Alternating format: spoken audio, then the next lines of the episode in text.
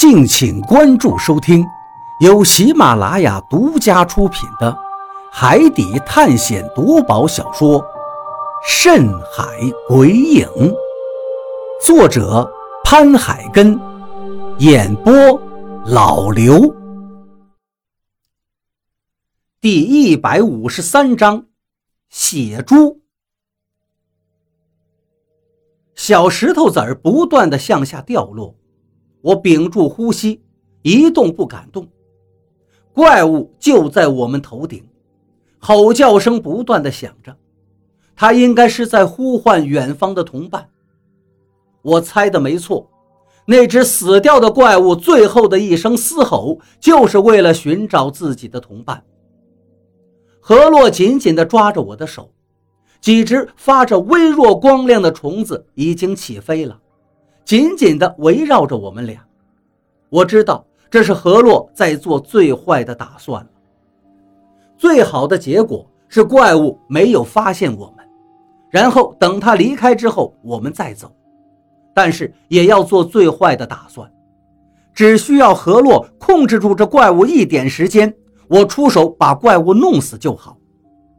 我当然想着有最好的结果，但心里已经紧张到了极点。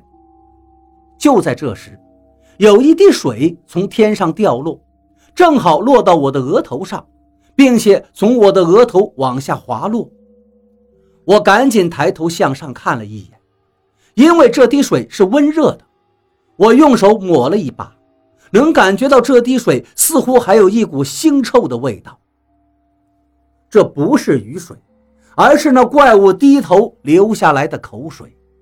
我瞬间想到。这怪物可能已经发现了我们，但他竟然没有发动攻击。我又抬头看了一眼，也没有看见怪物露出脑袋。我正在纳闷吼叫声又响了起来。我低估了这个怪物，他发现了我们，竟然不发动攻击，而是用吼叫声召唤其他怪物。果然。在远处也响起了吼叫声，跟这只怪物的吼叫声应和着。放虫子吧！我再也忍不住了。如果等所有的怪物都汇合到这里，我们肯定得完蛋了。几只小虫子飞了起来，向上面飞去。我捡起了一块随处可见的石头，谨防上面的怪物跳下来。虫子已经上去了。何洛也焦急地说道，但这时候我才发现自己失策了。上面的石头起码有两米多高，我很难直接爬上去。犹豫了一下，我拉住何洛的手：“走吧。”我选择离开，因为不能很快的把上面的怪物干掉的话，就只能逃走。但是往哪逃呢？我们从脚下的石头上下来，我又愣在了原地，杂乱的吼叫声又响了起来，那声音近在咫尺。我想听到那些吼叫的怪物已经跟上来了，回去的路已经没有了，而且路上肯定有怪物也往这边过来。左边不能上去，落差太大，没有绳子等根本也就上不去，而右边这里就有一只怪物。而且我也很难上去，到底该怎么办？现在退路也没有了，我心中焦急万分，狠狠地把手里的石头砸到了一边的山壁上，火星立刻冒了出来，我的手也一阵嗡嗡作响。有了！我脑袋里灵光一闪，把石头直接丢到了地上。抓住自己的衣服，狠狠地撕下了几根布条，弯腰把何洛的衣服扎了起来，尽量不让皮肤裸露出来。何洛好像是已经明白我接下来要做什么，他对我笑了一下，招招手，那几只小虫子就从上面飞了下来，落进他的手心里。我不知道我们能不能过去，何洛，如果我们闯过去了，我想。我们一定能出去的，我还要寻找我父亲呢。我出海就是为了找他呀。而且你，何洛说到这儿，对我又点了一下头。小鱼，我知道你要说什么，我答应你。其实，很早我在心里就已经答应你了。我心头顿时涌起了一股喜悦，刚才的压力还像一座山一样压在我身上，但这一刻我却感到浑身轻松。吼叫声又响起了，就在头顶。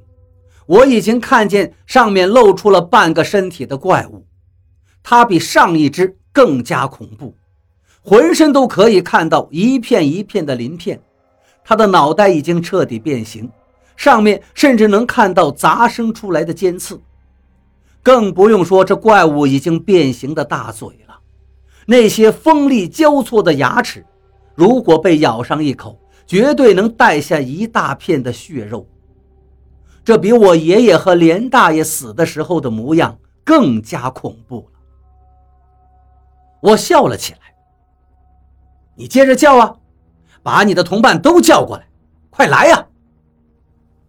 我对着怪物挑衅了几声，周围的吼声就更多了。接着，怪物们都赶了过来，从附近，从眼前的山壁上，还有不远处，一个一个的。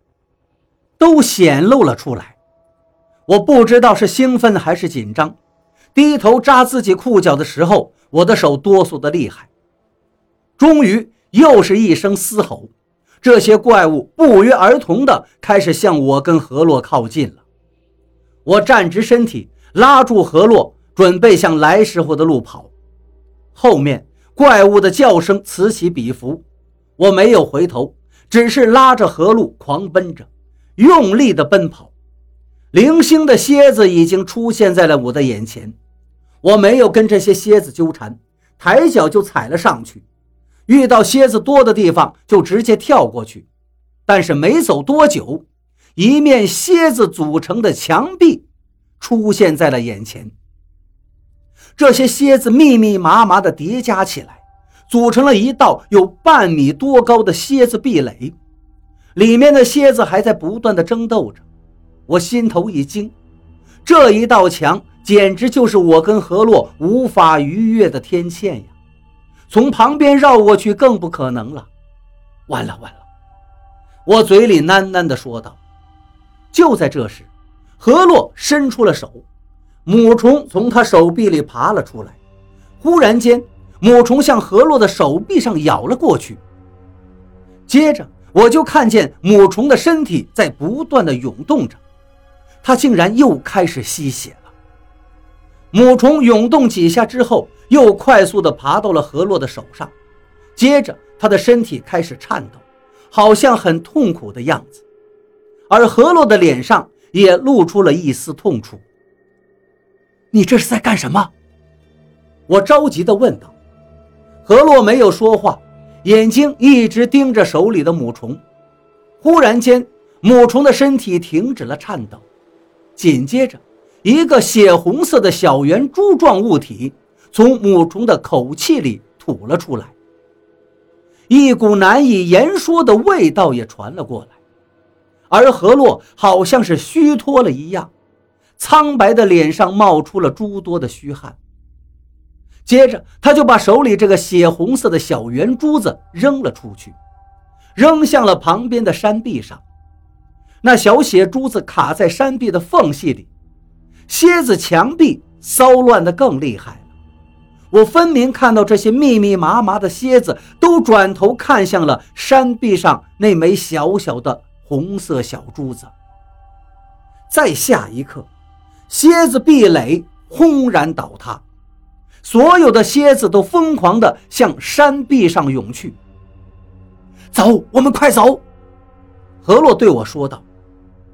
我虽然不知道发生了什么，但是我知道何洛肯定付出了很大的代价，于是赶紧跟他一起向蝎子刚刚离开的地方露出的空隙奔过去。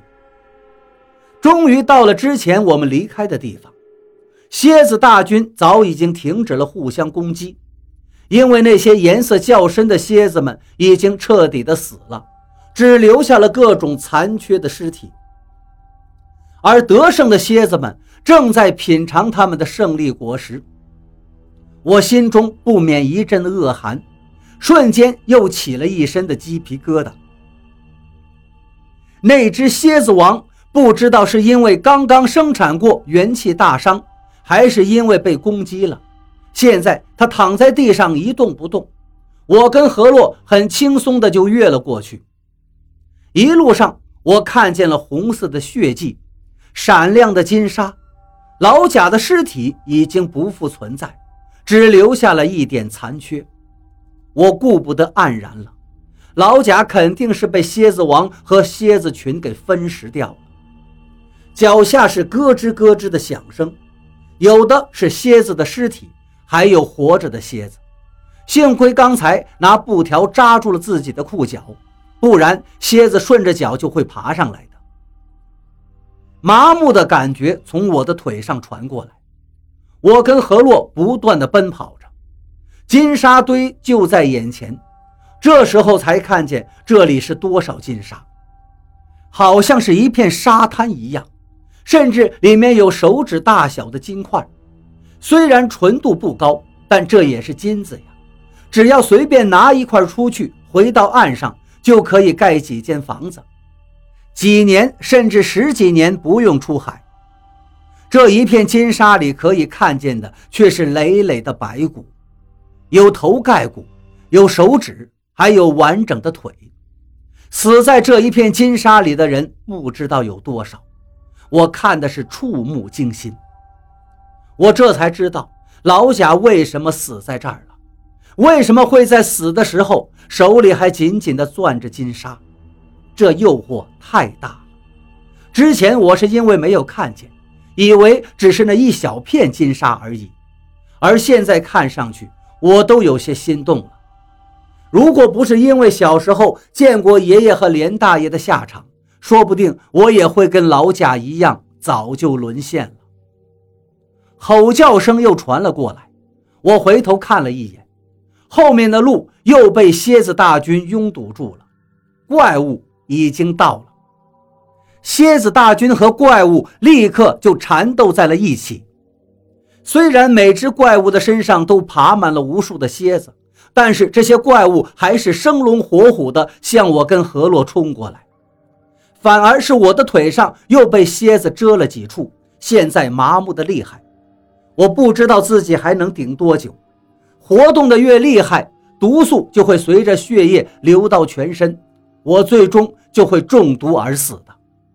就在这时，何洛拉了我一把，绕过金沙去。何洛让我绕过这些金沙，我不知道他这么做的用意是什么。很是明显，直接穿过这些金沙才是最短的路程，旁边更不容易走了。无数的孔洞里还有零星的蝎子进出，但是这些蝎子好像没看见我们一样，继续向我们的身后涌去。我回头看时，蝎子王不知道什么时候已经起来了。丝毫不见了刚才的虚弱，现在他也冲进了蝎子墙壁里，一定是刚才何洛用母虫弄出来的血珠，让这些蝎子都疯狂了。